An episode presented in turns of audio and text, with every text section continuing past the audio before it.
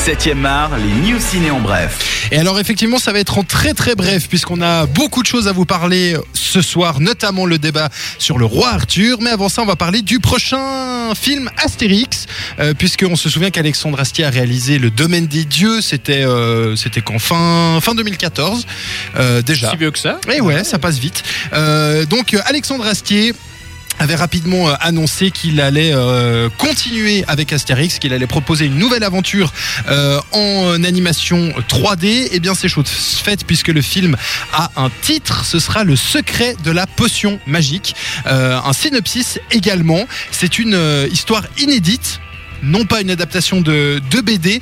Donc euh, à voir un petit peu ce que ça va donner. Mais je pense qu'avec euh, Monsieur Astier aux manettes, qui est un très grand fan de l'univers d'Astérix, eh bien je pense qu'on peut s'attendre à avoir quelque chose de, de pas trop mal au bout. Et le premier était plutôt chouette. Et le premier était tout à fait plutôt chouette.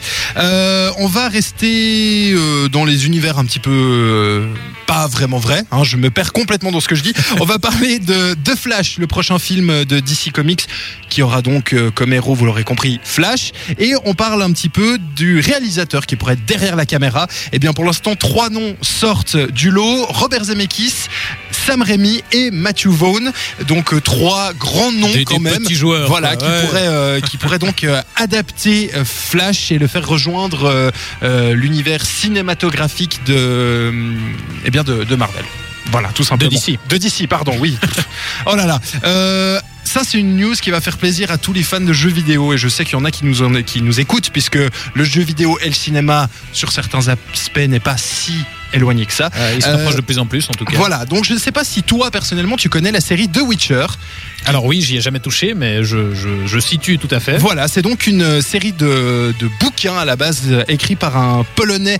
euh, je m'excuse si euh, j'écorche son nom, euh, Andrzej Zapowski, qui est donc à l'origine de ces livres qui ont été adaptés donc en jeux vidéo. Et bien maintenant, la suite pour ça, c'est une adaptation en série puisque Netflix a commandé une série de Witcher avec bien sûr le euh, eh bien le papa de cette franchise qui serait euh, sur le tournage pour aider un petit peu, superviser euh, que tout se passe bien et je pense que ça ça va faire euh, vraiment plaisir à tous les fans de jeux vidéo, moi compris euh, parce que je pense que ça peut être vraiment vraiment très très bien. Et puis on le sait, Cannes 2017 ça a commencé hier, on en parlera avec Alex en fin d'émission et avec cette polémique qui euh, n'en finit finit pas finalement celle bah, justement de Netflix. Deux films Netflix sont en compétition cette année dans la compétition internationale. Et lors de la conférence de presse du jury de la compétition officielle, le président du jury, Pedro Almodovar, a euh, annoncé que pour lui, il ne concevait pas d'offrir un prix à un film qui ne sortirait jamais sur les écrans.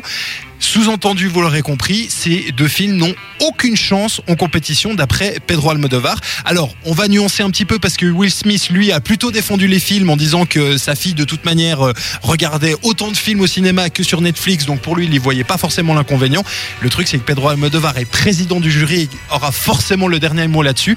Donc, on, on peut euh, penser que ces deux films n'auront pas vraiment de chance en compétition. Qu'est-ce que qu'est-ce que t'en penses de, de ça, Thibaut? Bah, je pense que c'est effectivement une question assez compliquée parce que dans, dans tous les cas, euh, bah, le, voilà, le, le cinéma tel qu'on le concevait est plus le même maintenant. Maintenant, à voir euh, ce qui- ce qu'il en ressortira au final. Et ouais, affaire à suivre en tout cas. On, on rappelle que dès l'année prochaine, tous les films sélectionnés en compétition à Cannes devront sortir au moins dans une salle en France.